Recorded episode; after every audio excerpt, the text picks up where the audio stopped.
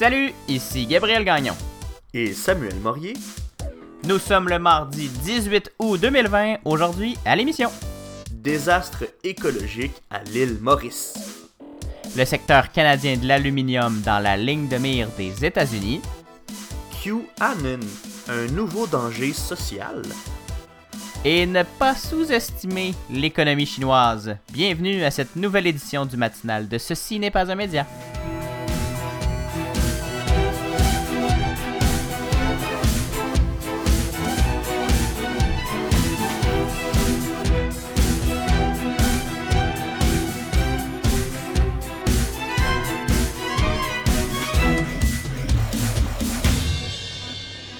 Bon mardi Samuel, bonjour. Allô, allô, comment ça va? Ça va super bien Samuel. J'ai passé là, la- une des plus belles fins de semaine depuis longtemps. En fait, c'était même pas une fin de semaine complète parce que j'ai plus ça moi dans la vie. Une petite journée, une petite escapade. C'était merveilleux. Ah ouais, mon Dieu, ben parle-moi en plus. Plus belle fin de semaine de ta, de ta vie. Euh, ça m'a l'air exceptionnel. Qu'est-ce que t'as fait? Es-tu allé euh, sur la Lune? Non, seulement sur un lac. Ah.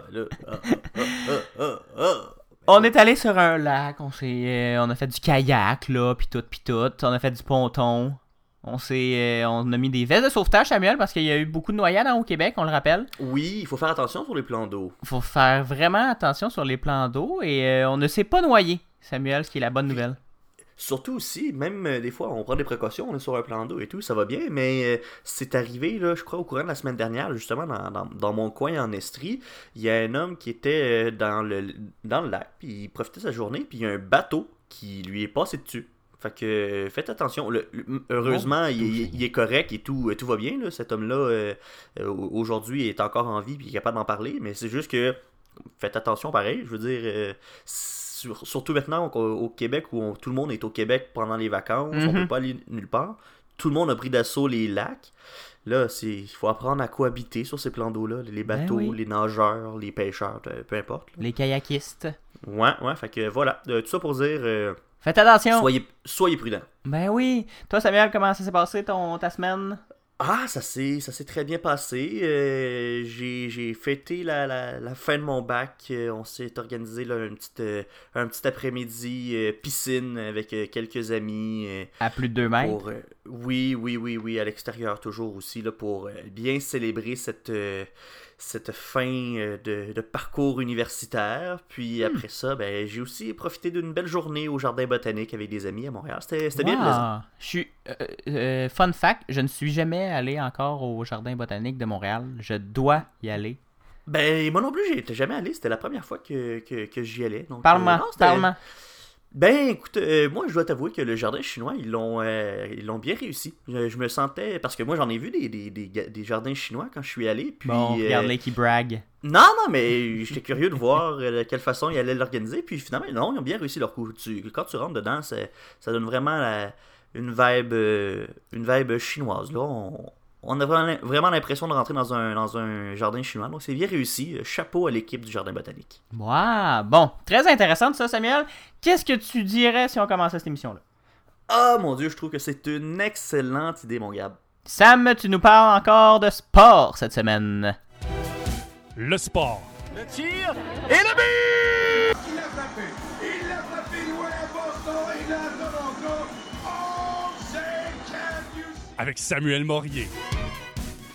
Samuel, le Canadien de Montréal a affronté les Flyers de Philadelphie euh, dimanche. Ben, en fait, c'est, ils les affrontent euh, pour la première ronde des séries éliminatoires, donc on va en entendre parler éventuellement. Mais c'est pas ça dont tu veux nous parler aujourd'hui. C'est de l'impact de Montréal qui se trouve dans l'eau chaude après une publication de soutien controversé au mouvement Black Lives Matter. Ben non, c'est ça. Cette semaine, euh, j'ai décidé de pas vous parler de hockey. J'espère que, que ça vous dérange pas trop. Là. Non, c'est correct, on le sait qu'ils ont perdu, mais qu'ils mènent pareil. Ben non, c'est ben en fait non. Euh, ils ont perdu dimanche 1-0 puis c'est Philadelphie qui mène 2-1 Aïe, aïe, en ce moment dans la, dans la série, mais c'est un 4 de 7 là, fait que c'est pas fini encore. Mais là, euh, c'est tout pour le hockey là, parce qu'aujourd'hui je vous parle de soccer parce que ben euh, j'ai vu ça passer dans l'actualité puis ça m'a euh, ça m'a interpellé un peu parce que là on le sait, il y a des gros mouvements de, de justice sociale là, aux États-Unis là, entre autres Black Lives Matters. Puis, euh, j'ai vu, euh, j'espère que tu connais ça, hein, Ga- Gabriel? Oui, oui, oui, oui. Ben oui. Je pense qu'on est tous au Puis- courant. Ouais, c'est ça. Si on sait pas c'est quoi, je pense qu'on a vécu en dessous d'une roche euh, dans les derniers mois. Mais là, euh, en fait, c'est que l'Impact, l'équipe de soccer de Montréal, a voulu montrer son soutien euh, au mouvement. Et donc, euh, on a fait une publication sur Facebook où on pouvait voir le chandail du joueur Anthony Jackson Hamel. On le mettait bien en évidence, là, son, le, le dos du chandail avec son numéro, son nom, etc. Mais ce qui était particulier, c'est que sur le chandail, on avait ajouté un- un- une, petite place où on avait ajouté le nom de Freddy Villanueva.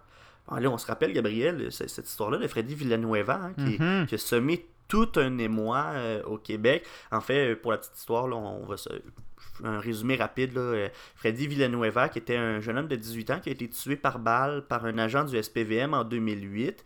Et euh, ben, sa mort avait donné lieu à d'importantes manifestations euh, au Québec, puis à la formulation de 22 recommandations pour le SPVM, l'École nationale de la police et pour le ministère de la Sécurité publique. C'est un peu notre George Floyd, si on veut, là, donc un- une histoire comme ça qui a déclenché une, euh, une révolution sociale, si on veut, ou une Mhm. insurrection. là. Donc euh, voilà, c'est c'est un sujet qui est assez délicat au Québec, surtout à Montréal. Et donc, euh, quand on a vu ça sur Facebook, le chandail avec le nom de Freddy Villanueva, ça n'a pas été full bien accueilli. là. Sous la publication, là, la majorité des commentaires, Gabriel, c'était quand même des, des- des commentaires assez négatifs. Mais pourtant, c'était pas une initiative de l'Impact, c'était la MLS, qui est la ligue de soccer euh, dans laquelle l'Impact joue. Et euh, ensuite, là, quand on, on a demandé à l'Impact d'expliquer cette publication-là, on- en fait, on nous a dit que c'était un maillot spécial pour le premier match du tournoi de relance de la MLS.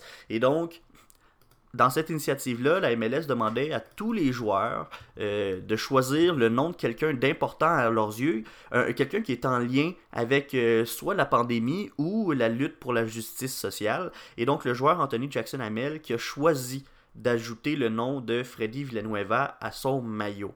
Et là, donc ensuite, l'Impact a pris la photo de ce chandail-là, on l'a mis sur Facebook, puis ça a fait cet émoi-là, mais sais, rendu là, c'est pas l'impact qui a pris la décision de, mettre ce, ce nom-là. C'est pas parce que on était insensible ou peu importe. C'est le joueur qui a lui, pour lui, Freddy Villanueva, c'est une personne importante, c'est un nom qui a une forte euh, signification, puis lui trouvait ça important de le mettre sur son chandail. Mais euh, l'équipe nous a quand même assuré que ce maillot-là ne serait pas porté lors du match euh, du 25 août qui se disputera au stade Saputo et contre les Whitecaps de Vancouver. C'est vraiment juste un maillot qui était utilisé spécialement pour la relance, le tournoi de relance. Donc après ça, on va retourner à l'uniforme original de l'Impact. Hmm, et là là, on n'est jamais bien loin de Black Lives Matter. Et surtout, on n'est jamais bien loin d'une petite controverse, Samuel. Merci. Non, effectivement, merci.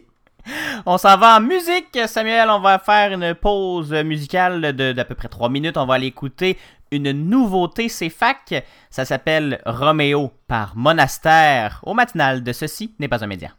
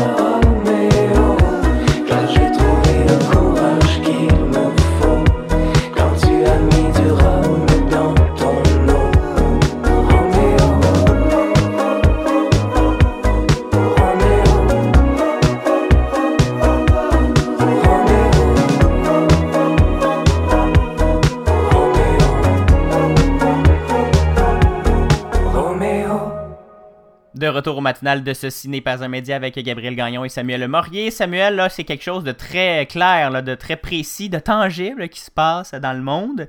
À l'inverse des, de nos courses à la chefferie, euh, nullement enlevantes.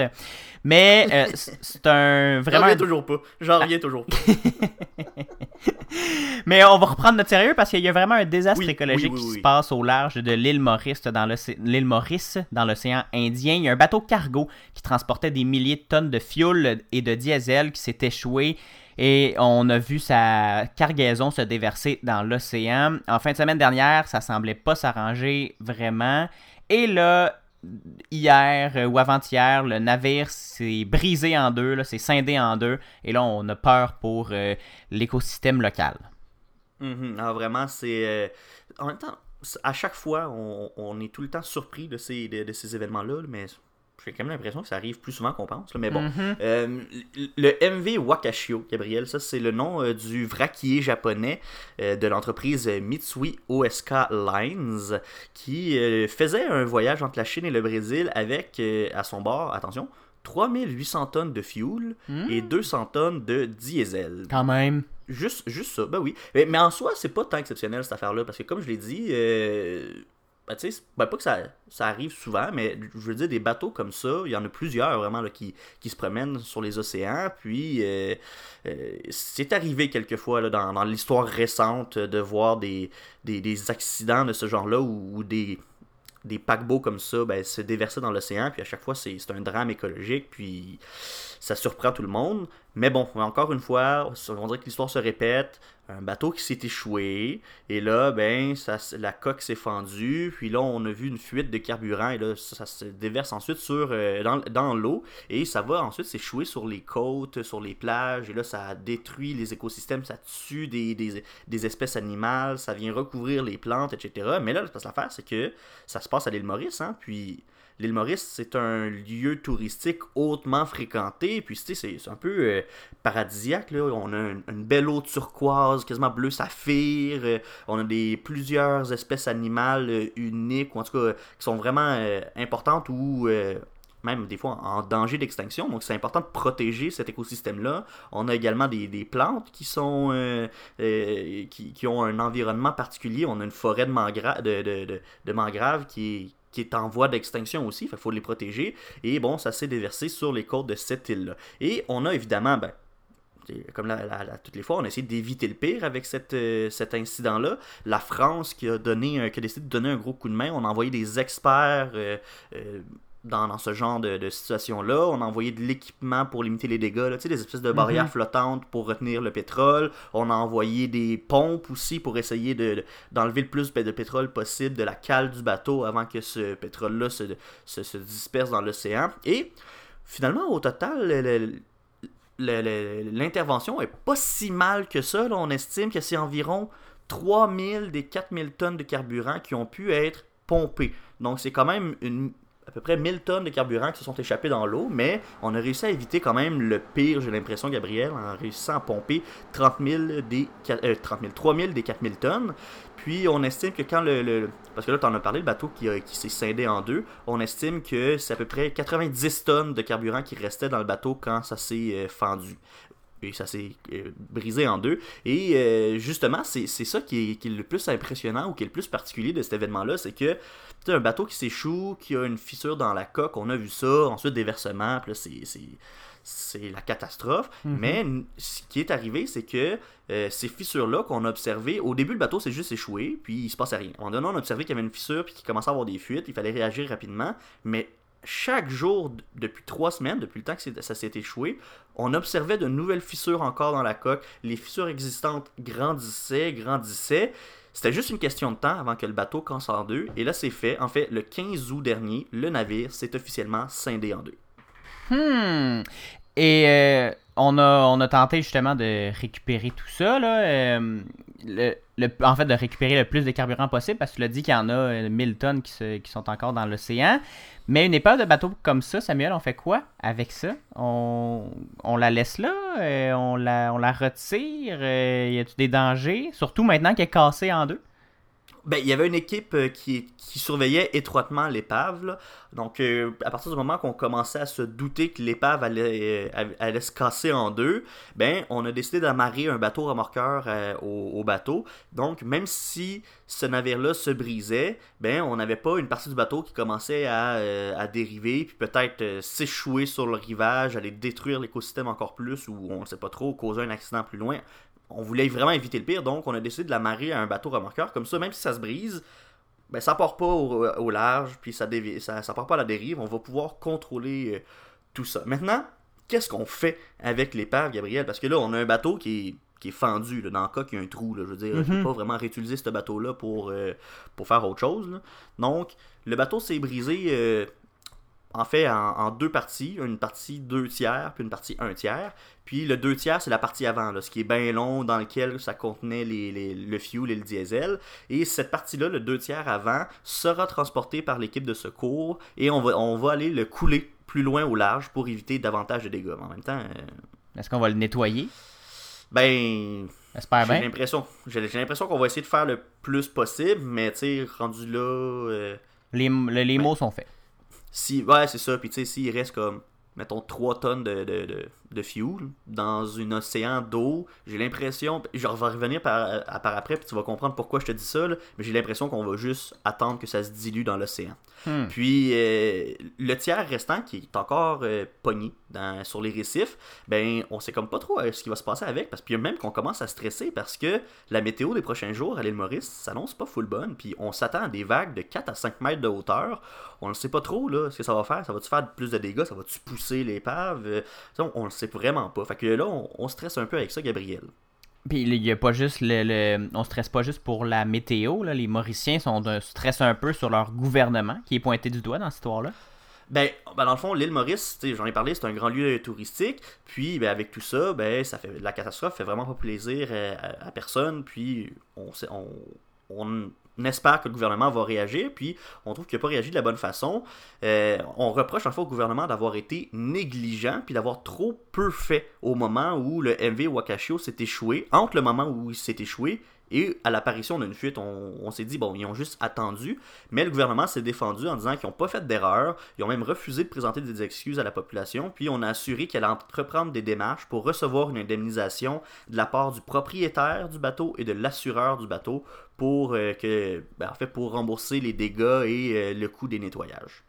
T'en as parlé brièvement, mais ce bateau-là est exploité par euh, la Mitsui OSK Lines, qui n'en est pas à ses premiers incidents écologiques, si je me souviens bien.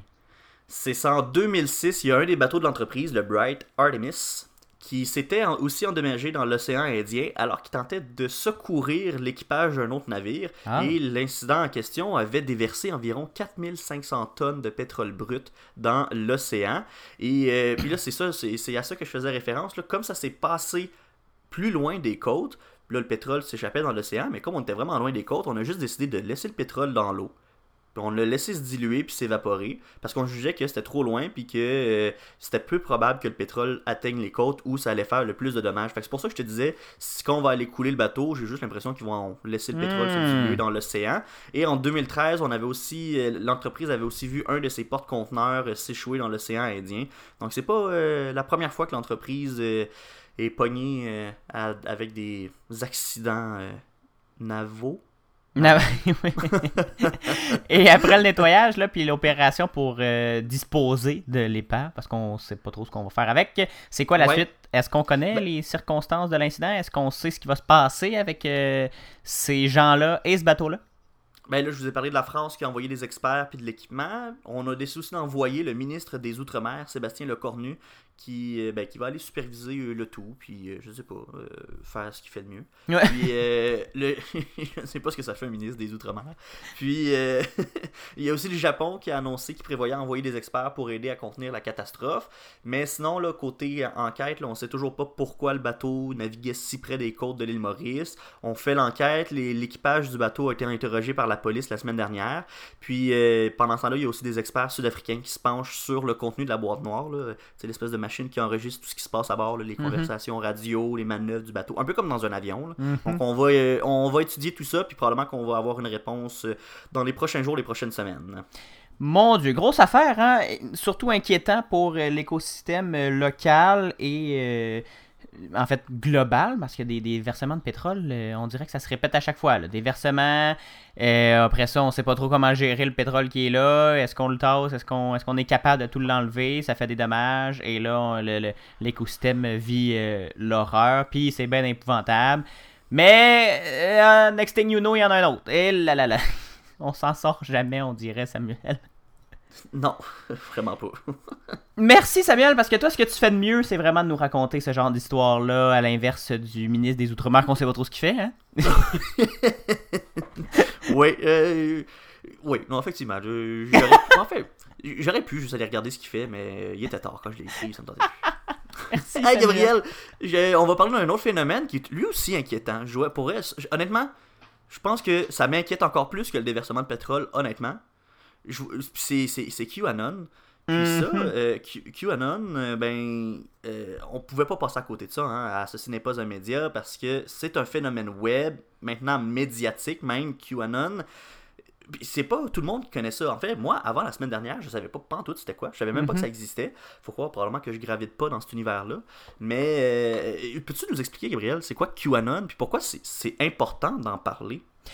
QAnon, Samuel, qu'est-ce que c'est? Eh euh, on pourrait décrire, euh, certains observateurs la décrivent comme une nouvelle secte, euh, parce qu'on reprend beaucoup de codes religieux et on a un, euh, une gang de, d'illuminés qui euh, partagent la bonne nouvelle aux, euh, au beau, à la plèbe là, qui doit suivre et qui après ça euh, se, se- se fait embarquer là-dedans. Résumé, là, Est-ce que c'est c'est des gens qui disent qu'ils possèdent la vérité puis il faut qu'ils réveillent le peuple, genre? Exactement. C'est Ah, ce genre de euh, personnes-là. c'est ce genre de personnes-là, et c'est pourquoi les, les observateurs, certains observateurs la décrivent, décrivent QAnon comme une secte.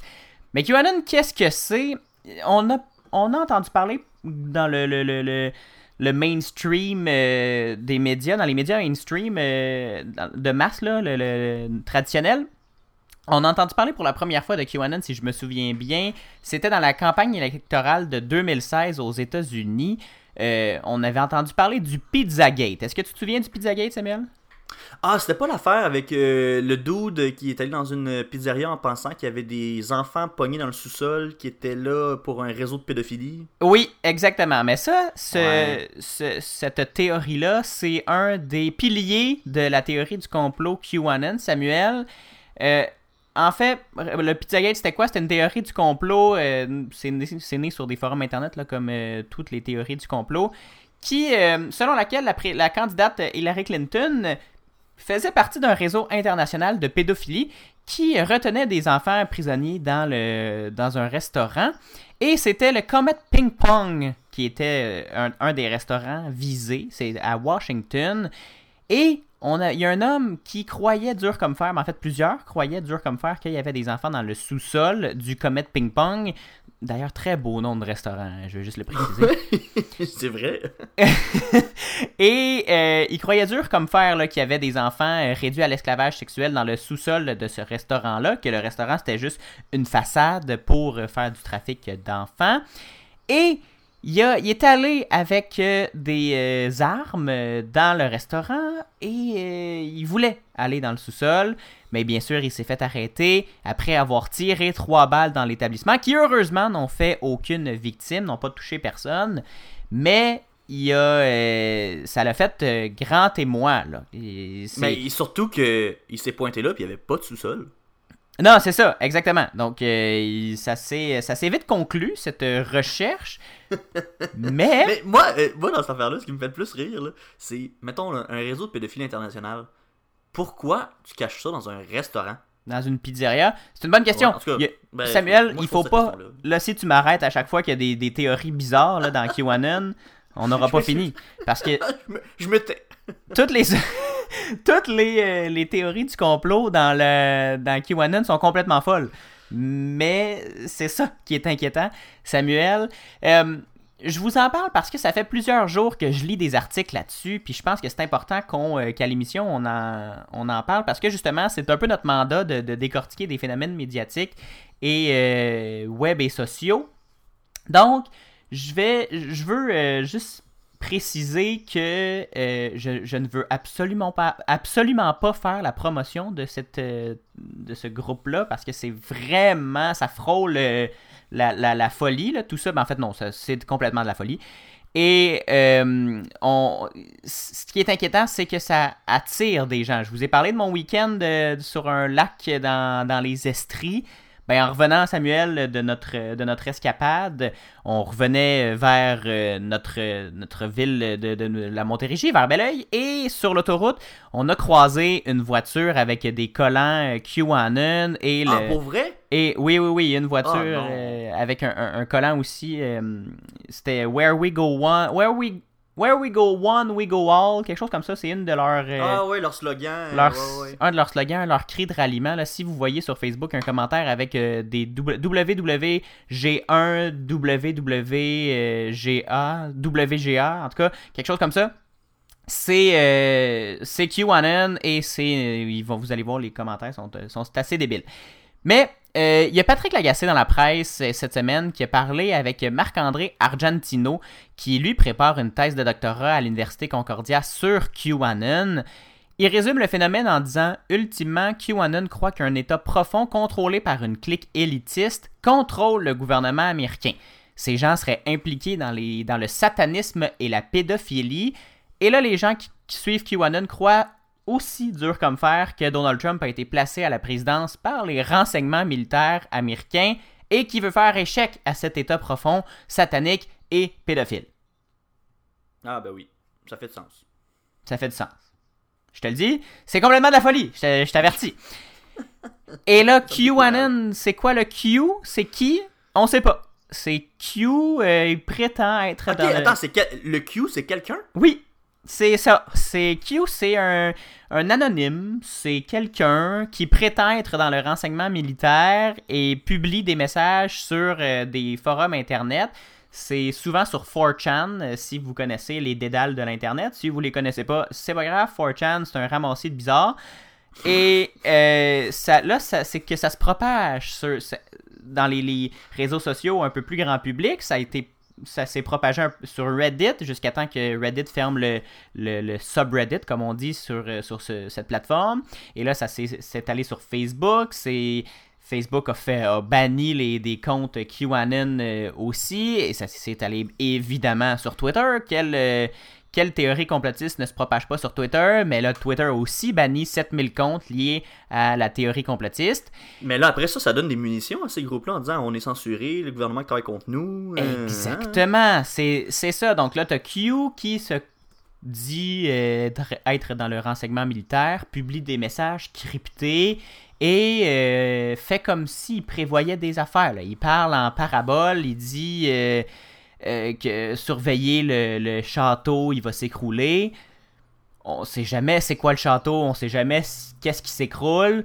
Et là, il arrive un événement. Ah mon dieu, Q l'avait dit, c'est ça. Euh, t'as les fans qui essayent de décrypter euh, tout ça. Et quand euh, des comptes se mettent à se faire bannir, ben là, les fans se reviennent en arrière et disent Ben oui, Q l'avait dit, là, c'est l'État profond qui fait son œuvre, là, qu'on veut pas. euh, il essaie de nous censurer. Tu vois le genre, Samuel? Ouais, ouais. Donc, euh, pour euh, les gens qui croient à QAnon, là, les... c'est... vraiment. L'impact est vraiment semblable à, celle, à, ceux d'une religion. Euh, Q, QAnon et la religion, là, ils ont en commun que les deux permettent de développer des ressources symboliques qui permettent d'aborder le problème du mal. Ça, c'est le principal. Le, principal lien à, faire avec la religion, c'est Monsieur euh, Argentino euh, qui fait une thèse de doctorat là-dessus qui l'a affirmé. C'est pas moi de mon chapeau. Et c'est les, fans de QAnon sont aussi très fans de Donald Trump.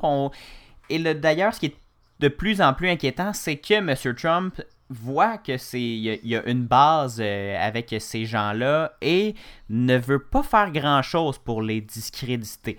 Parce que si ça avait été seulement un courant marginal sur Internet, comme c'était il y a quelques années, c'était seulement une gang d'illuminés qui parlait de, de, de, politiciens satanistes et pédophiles, c'est complètement fou, on s'entend, mais s'ils ils sont entre eux, ça fait pas grand dommage. Mais là, maintenant qu'ils sont euh, au grand public et qui euh, se, se sont de plus en plus euh, se dévoilent au grand jour et que là on a un candidat à la présidence des États-Unis qui ne veut pas les discréditer. Quand les journalistes posent des questions sur QAnon, ils changent de sujet. Il y a des, il y a même des élus républicains qui Ben, c'est ça, il y a de plus en plus de, de, de- de représentants au Congrès qui. Ben, il y en qui a, sont membres il y en a ou qui une là, qui. Oui, oui, il y en a une qui a été élue, Marjor- Marjo- Marjorie Taylor Greene, qui euh, qui, qui a été élue euh, à la candidature euh, républicaine en Géorgie. Là, elle a été dans une primaire, elle a été élue. Et elle est ou- ouvertement islamophobe et antisémite. Jusqu'ici, tout va bien. Et elle a. On s'entend le gros sarcasme ici. Là. Je, Oui, oui, oui. Elle a été élue. euh, elle a remporté l'investiture républicaine en étant islamophobe et antisémite. On voit un énorme problème ici. Et euh, elle joue sur les codes de QAnon. Et là, justement, Donald Trump l'a félicité publiquement, a dit que c'était une excellente candidature. Et on a, euh, quand euh, les- un journal, une journaliste a posé la question à M. Trump si euh, il, il y avait un, problème avec euh, une candidate euh, qui euh, est ouvertement islamophobe et antisémite, déjà il y a un énorme problème, mais euh, qui est aussi fan de théorie du complot comme QAnon, Donald Trump a, juste repris ses félicitations en, soulignant sa belle victoire et en espérant qu'elle va être élue euh, sous la bannière républicaine. Au Québec, Samuel, on connaît pas de relais politique à QAnon, mais euh, on sait là, qu'il y a des Québécois qui sont adeptes de QAnon. Euh, Ben j'ai- oui. on- la preuve, c'est qu'il y avait une voiture qui m'a dépassé euh, sur l'autoroute avec son collant QAnon et son slogan. Euh, mais on sait pas combien il y a de Québécois qui croient à tout ça. Euh, on, ce qu'on sait, c'est que sur Facebook, là, c'est dans le- les chiffres de Monsieur euh, Argentino aussi. Il y a un groupe Facebook au Québec qui réunit 3, 33 000 personnes, un groupe Oh mon QAnon. dieu. Et euh, on sait aussi que les mouvements, euh, les leaders des mouvements anti-immigration des dernières années au Québec se sont collés sur QAnon, comme euh, les, les- les groupes La Meute euh, et tout, euh, tous ces, ces groupes euh, ouais, nationalistes, ultranationalistes et d'extrême droite. Et le- le- le- il y, a des- il y a des Québécois pro-Q qui s'agitent en ligne et dans le monde réel. Oh, Notamment dans nos fameuses manifs anti-masques et anti-5G. Euh, si vous allez dans des manifs anti-masques, vous allez probablement voir des chandails avec un gros pas un Q des fesses, là, avec un gros Q, un Q pour QAnon. Et euh, si vous voyez une pancarte aussi avec euh, un Q dessus, c'est euh, à cette, euh, pour faire référence à QAnon. Mon dieu, moi ça m'inquiète ces affaires-là. Gabriel, je vais t'arrêter, là, on a plus de temps, là, je m'excuse, mais il va falloir aller en musique. Mais moi ça m'inquiète ces affaires-là, ça me fait énormément peur. On s'en va écouter une chanson de Omnicrom. En fait, c'est It It, donc vous écoutez It It d'Omnicron sur les ondes de CFAC si vous nous écoutez à la radio. Sinon, on vous revient dans quelques instants. Ben, en fait, pas sinon, vous allez l'écouter en balado aussi. On vous revient tout de suite après. On parle d'aluminium, Gabriel, au retour.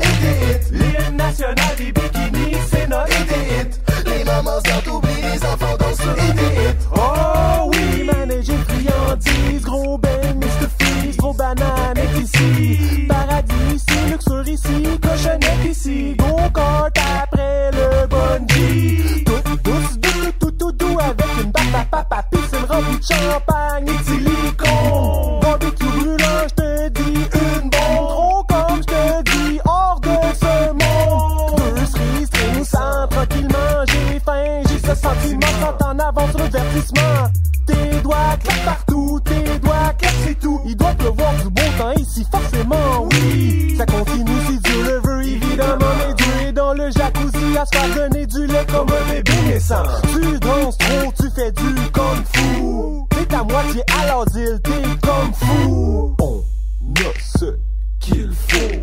On en a même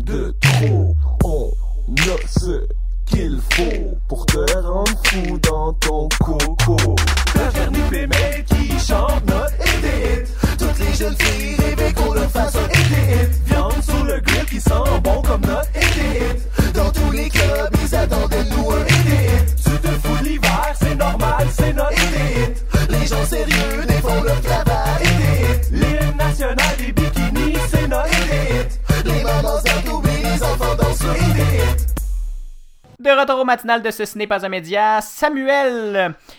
Aluminium, on change complètement de sujet, hein, avec une chance qu'on avait une chanson entre les deux, euh, entre Ah, QAnon. moi, euh, ça me décourage complètement cette affaire-là. Moi aussi, mais c'est c'est ça l'affaire. Là. Je voulais, tu m'as, tu m'as coupé la parole avant d'aller en chanson, ce qui est correct, mais je voulais juste conclure en disant que, en revenant sur le fait que si, euh, si ça avait été seulement sur les internets et euh, banal dans leur coin, il n'y aurait pas eu vraiment de problème. Euh, avec QAnon, mais maintenant, parce qu'il y en a des milliers de théories du complot qui n'ont pas d'impact dans le monde réel, mais là, c'est qu'il y a des manifestations de plus en plus visibles, et aux États-Unis, ce qui est très épeurant, c'est que ces manifestations-là sont souvent accompagnées de personnes lourdement armées qui menacent des gens, qui menacent des institutions, et là, il y a vraiment beaucoup de risques de débordement. Je voulais juste euh, conclure là-dessus. Samuel, on revient. On s'en va sur ton sujet. Euh, on s'en vient dans un sujet euh, canadien maintenant, mais pas que, et aussi américain, parce que les États-Unis, ont annoncé de nouveaux tarifs douaniers sur les exportations d'aluminium canadien. C'est pas la première fois qu'on joue dans ce film, Samuel. Ça a été annoncé il y a quelques temps déjà, mais depuis dimanche, ces nouveaux tarifs sont officiellement en vigueur. J'ai le goût de te demander de un, c'est quoi ces tarifs-là, et de deux, est-ce que le Canada va répondre? Ben écoute, je vais vous ramener euh, en arrière, Gabriel. On va aller au 6 août dernier parce que c'est cette journée-là que Donald Trump a annoncé un retour de ses euh, tarifs douaniers de 10% sur l'aluminium canadien. Et là, le mot important ici, ben, c'est le mot retour parce que tu en as Mhm. parlé. C'est pas la première fois que ça arrive que les États-Unis imposent des tarifs sur notre aluminium et même notre acier également. En 2018, on est en pleine négociation de l'accord Canada-États-Unis-Mexique, là, le fameux euh, ICUM. là. Euh, oui, c'est ça, ICUM, mon Dieu. Bref, euh, pendant, pendant qu'on était en pleine négociation, les États-Unis avaient décidé d'imposer des tarifs de 10% sur l'aluminium et 25% sur l'acier canadien, là, des tarifs euh, douaniers. Et là, je vais citer Donald Trump.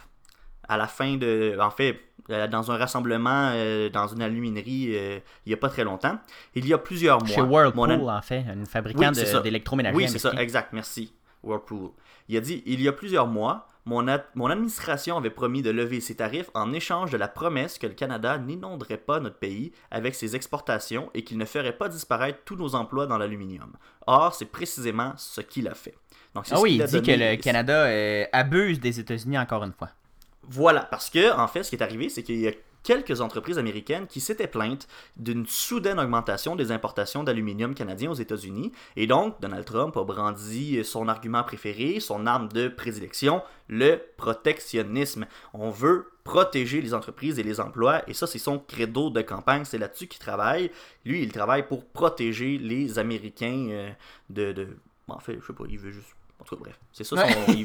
Puis ben, c'est c'est correct aussi, c'est normal. Je veux dire, tout, euh, tout chef d'État euh, a à cœur son industrie, son, secteur économique. Et donc, lui, ben, il, voit l'acier puis l'aluminium canadien comme une menace pour son économie. Et il jugeait que le Canada profitait des États-Unis avec euh, ces prix avantageux-là et que ça nuisait à son industrie à lui. Mais la réalité, c'est que depuis le début de la pandémie, les alumineries canadiennes ont dû ralentir la cadence, la demande en produits fins a chuté, les producteurs se sont donc tournés vers de l'aluminium primaire, plus générique. Quel... Ça, c'est de l'aluminium qu'on expédie vers les États-Unis. Oh, Puis ça, ça n'a pas fait plaisir à l'industrie américaine de l'aluminium. Il faut savoir qu'au Canada, c'est 84% des exportations d'aluminium qui s'en vont aux États-Unis. C'est notre plus grand client. Là. Si on n'a plus les États-Unis, cet aluminium-là, on le vend à qui? Donc c'est un peu un, un- un problème. En fait, pas un peu, c'est un problème, un gros problème. Et là, je pense que ça- 95%, 94 ou 95% de l'aluminium canadien produit, donc 84%, 84% des exportations canadiennes d'aluminium s'en vont aux États-Unis, et 100% de, de- de- de ce total-là, 95%, c'est du Québec. Oui, ouais, le, le- le Québec, c'est euh, la, province où il se fait le, plus d'aluminium. C'est vraiment un secteur super important. C'est pas pour rien que c'est le Bloc québécois qui amène cet enjeu-là euh, au Parlement euh, à Ottawa. Mais il y a aussi l'Association de l'aluminium du Canada et même la Chambre du commerce des États-Unis. Parce que là, Donald Trump, il, aime bien dire qu'il est backé par des experts, etc. Mais il s'est fait reprocher par la... En fait, la Chambre de commerce des États-Unis l'a critiqué sur cette décision-là parce que l'imposition d'une taxe de 10% sur les exportations d'aluminium canadien, ben ça, là, la seule conséquence que ça va avoir, c'est que ça va faire monter les prix que les fabricants doivent payer. Les fabricants nord-américains vont devoir payer plus cher pour euh, avoir leurs produits. Et ça, ça va faire que c'est les consommateurs, la- au, au bout de la ligne, qui vont payer plus cher pour acheter le produit. Donc, autant l'Association de l'aluminium du Canada que la Chambre des commerces des États-Unis, ben, ils trouvent que c'est pas une bonne idée. Oui, il a il on l'a mentionné tout à l'heure, là, il a fait ça dans- il a fait l'annonce dans une usine de Whirlpool, euh, le, le- le fabricant d'électroménager américain. Et Whirlpool utilise énormément d'aluminium pour ses, euh, Ben oui, ben pour oui. ses électroménagers. Donc, niveau stratégie politique, il y a beaucoup de personnes qui se sont euh, qui ont douté de la stratégie. Est-ce que ça s'est fait euh, sur le fly comme ça, cette décision-là, ou euh, ça s'est fait, il y a eu une réflexion avant, mais d'annoncer ça chez Whirlpool qui va peut-être euh, faire les frais de cette décision-là. C'était déjà étrange. Mais évidemment, de ce, côté, de ce côté-ci de la frontière, Samuel, ça a aussi fait réagir. Ces nouveaux tarifs-là sont pas super bien accueillis, on l'imagine.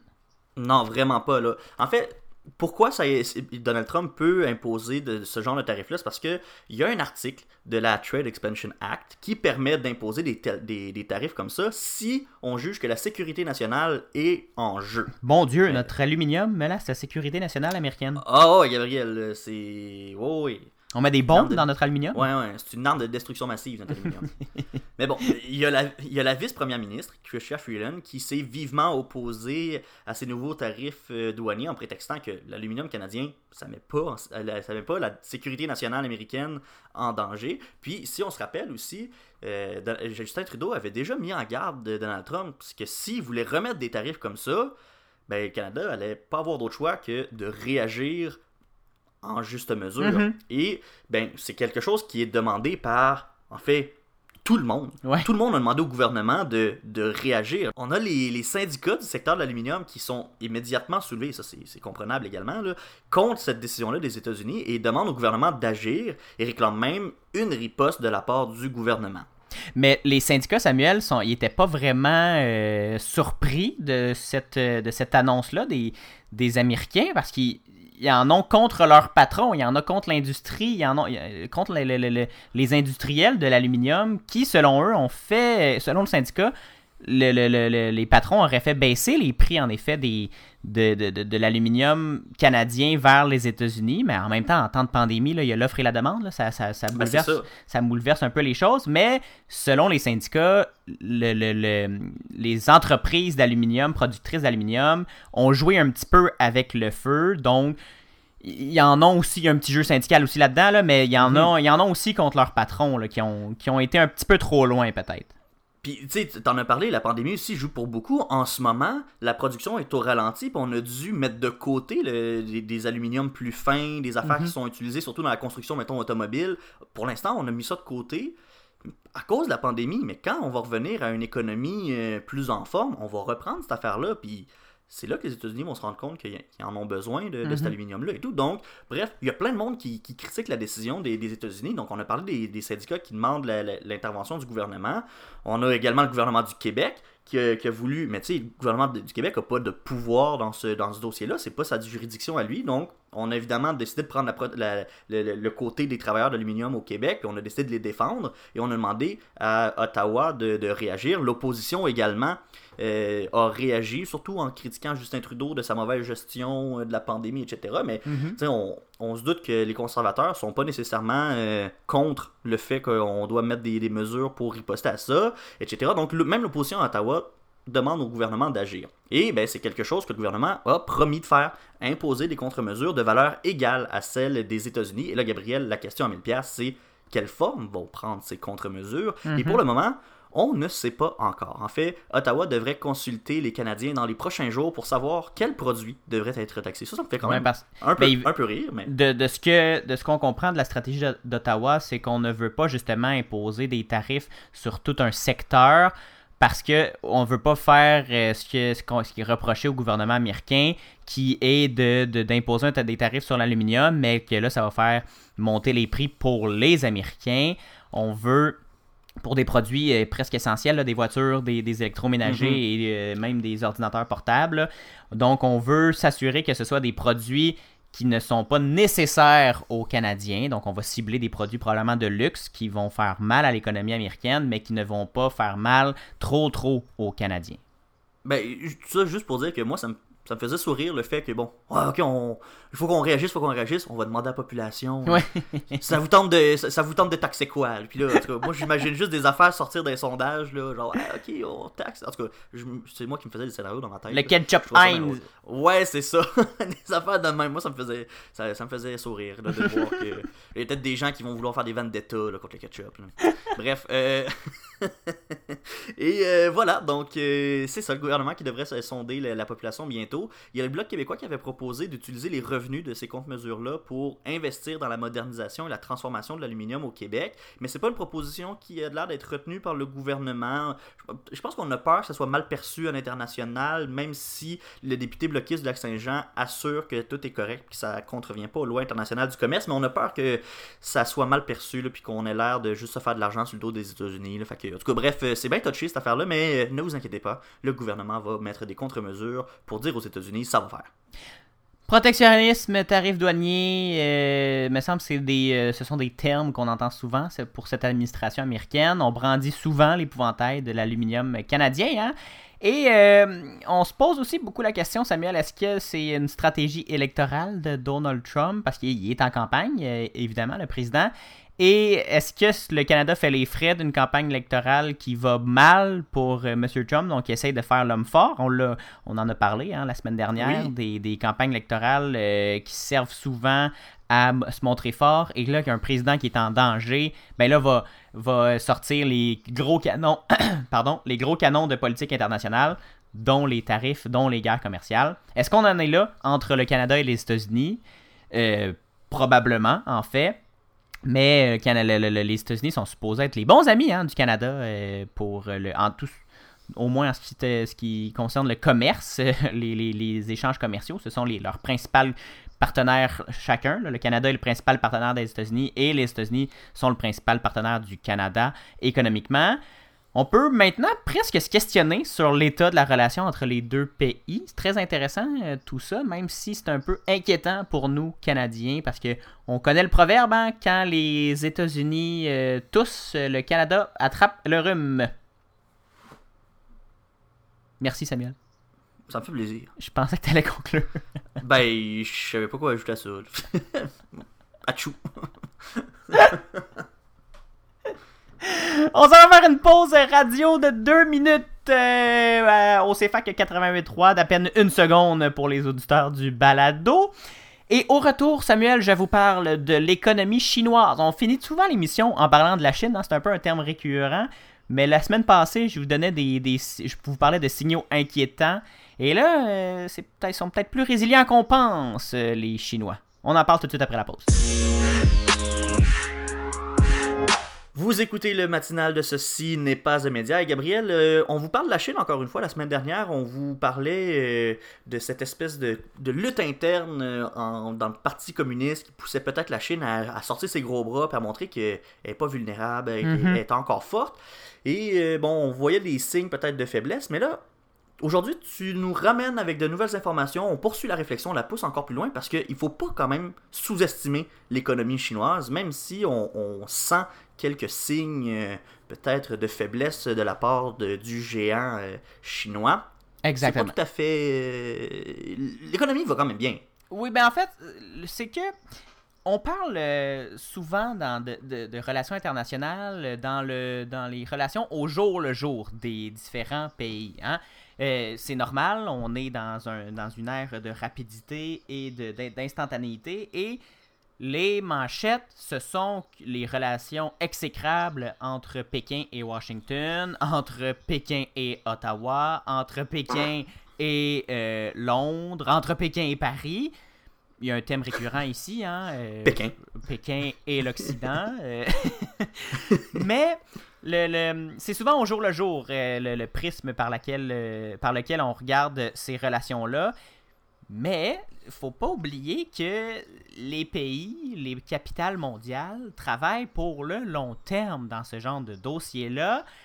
Et que oui, on- il y a des dossiers urgents à traiter au jour le jour, il y a des, des- des- relations urgentes qu'il faut, euh, qu'il faut gérer, contrôler. On, a, on, le sait, là, on a parlé dans quelques secondes soit, ou quelques minutes selon, selon vous nous écoutez, mais de, des relations canadiennes-américaines qui, euh, dans la- dans le long euh, filon de l'histoire, ben c'est des relations de très forte amitié, de très forte promiscuité même, et qu'au jour le jour, ben, il y a souvent des tensions, il y a souvent des, des, des défis à relever, mais ça c'est normal.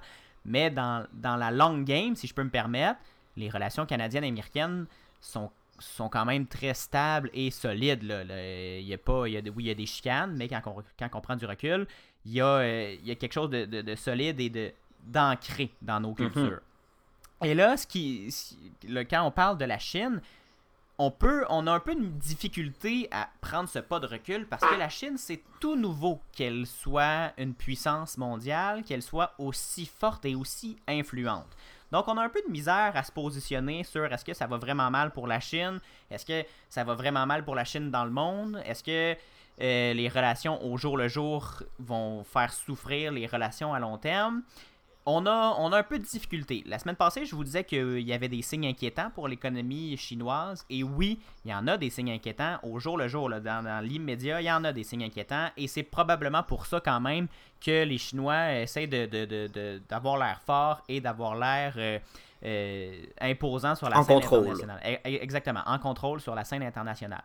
Mais dans la, dans la long game, pour revenir à cette expression euh, de Shakespeare, c'est peut-être euh, plus nuancé qu'on pense. Parce qu'on ce que des économistes re- remarquent, Samuel, c'est que la Chine est en train de, réinventer le capitalisme d'État.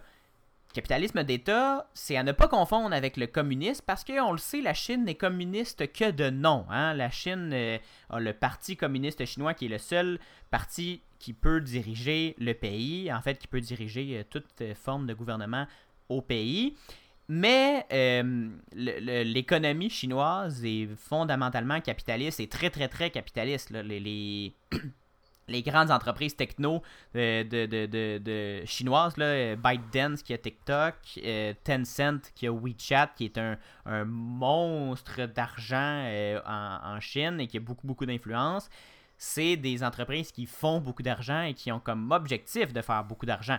C'est pas une entreprise qui est propriété de l'État et qui redonne tous ses profits au gouvernement pour euh, les, redonner à la population. Là, on n'est pas en URSS, pas du tout, c'est pas le même modèle. En Chine, c'est une économie de marché, mais de marché très très très contrôlée. Et c'est là que les Chinois ont peut-être euh, innové et qui pourraient peut-être euh, dans la dans le, le- le- pour un avenir pas lointain là, mais à moyen terme être un grand allié pour l'économie chinoise parce qu'on le sait, l'économie de l'URSS s'est effondrée. Là. Il n'y avait, avait plus rien à faire avec ce système-là. On, on a bien compris que c'était euh, un système avec beaucoup trop de failles.